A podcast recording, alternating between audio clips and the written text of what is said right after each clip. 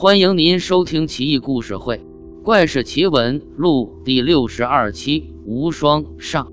大唐王仙客是德宗建中年间朝臣刘振之生。仙客之父去世以后，家中失去经济来源。仙客又年幼，于是他跟随母亲投奔母家。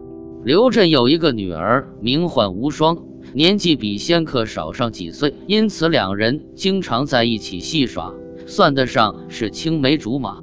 刘振之妻非常喜欢这个外甥，每当看见他们俩嬉闹，总是笑着叫他王郎君。就这样过了好几年，仙客没有尝到那种他人所说的所谓寄人篱下的痛苦，这是他早期生活最美好的时刻。他可以尽情的、无忧无虑的和表妹一起玩乐，两小无猜，表妹也乐意和他在一起。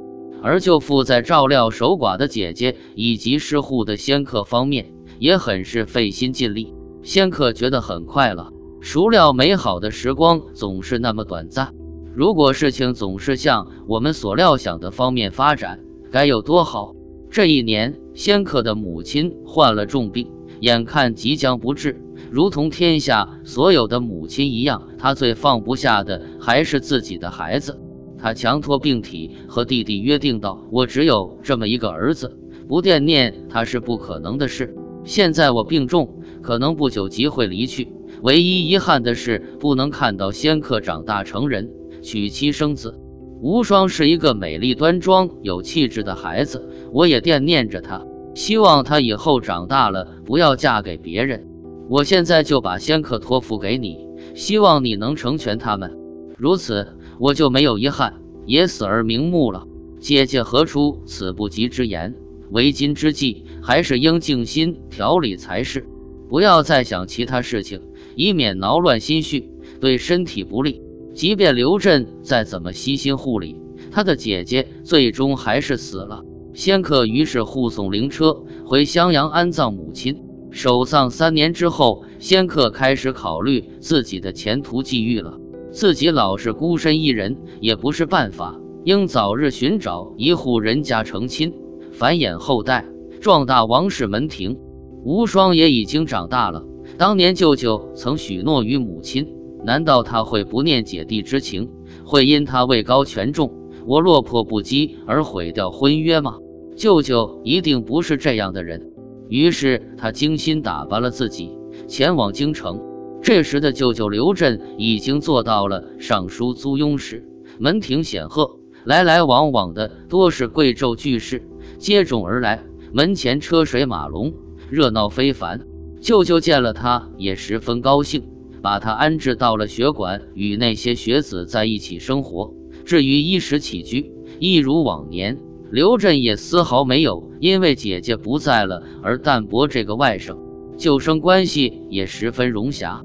唯有一点，舅舅对当年的婚事只字不提。仙客想提出来，可是见了舅舅之后，嘴张了好几次，还是没有说出来。他也曾偷偷的观察无双，才三年的时间，无双已如出水芙蓉般亭亭玉立，容貌姿态皆如其名，就像下凡的仙女。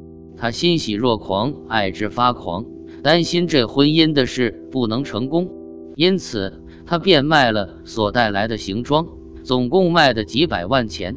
对在舅父母身边的随从以及心腹，哪怕是干粗活的奴仆，都附送了厚礼，而且摆了酒席招待他们。这样，在舅舅家的中门以内，仙客才能随便出入。和表亲们相处时，仙客毕恭毕敬地对待他们。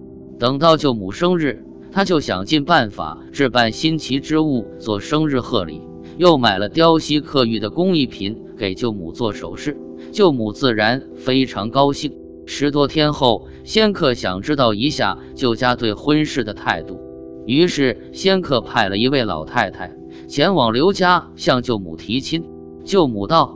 这个也是我多年的愿望，我很快就会和老头子来商量这件事的，让仙客不要着急。如此过了几晚，这天晚上，一婢女前来告诉仙客：“你舅母刚才把求婚的事对你舅舅说了。你舅舅说，以前我并没答应过姐姐呀。现在到了这种情形，恐怕没想象的那么简单的。仙客一听这话，心变得凉凉的，几个晚上都是没有睡觉，生怕舅舅因此变卦。此后，他把自己当做舅舅家的仆人，侍奉舅父舅母，不敢有丝毫懈怠。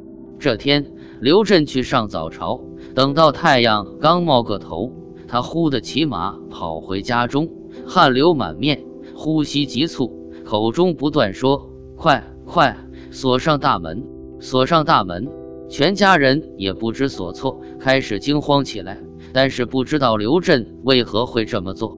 歇息了一阵，刘震才说：“泾原士兵造反，姚令言带军队进入了含元殿。”天子从花园的北门逃出去了，百官都向皇帝去的地方跑了。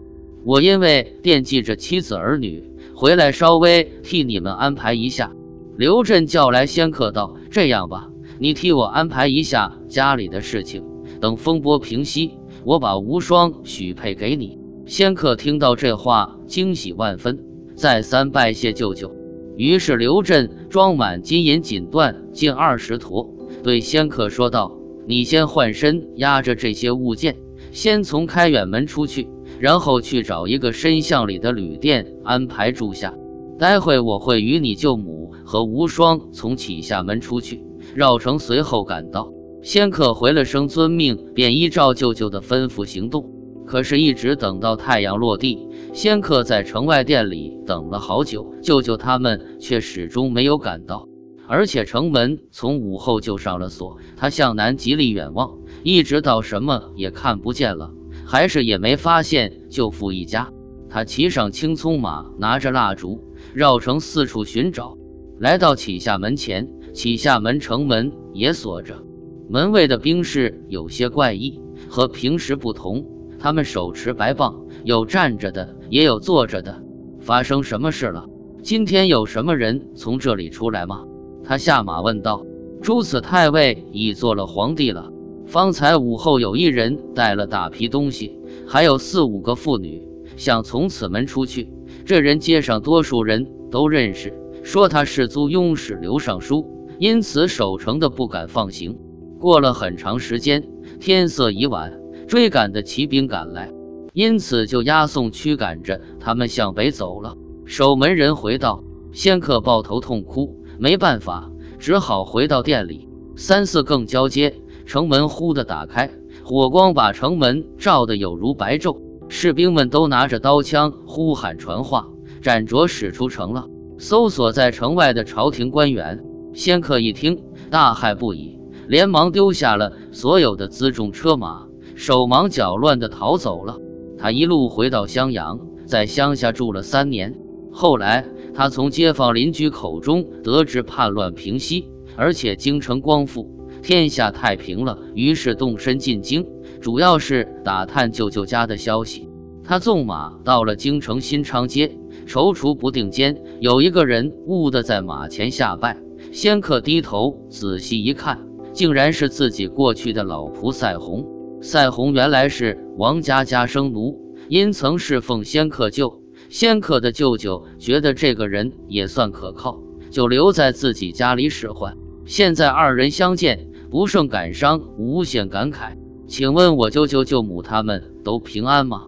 赛红回道：“都在兴化里的府宅中，好着呢。”仙客喜出望外，脱口而出：“我即刻就动身过街去看望他们。”赛红道：“我现在呢，已经赎身成平民了，在郊外租了间小房。”以卖丝织品为生，天已经快黑了，您暂时到我那里住上一宿，明早早上我陪您一块去您舅舅家也不迟。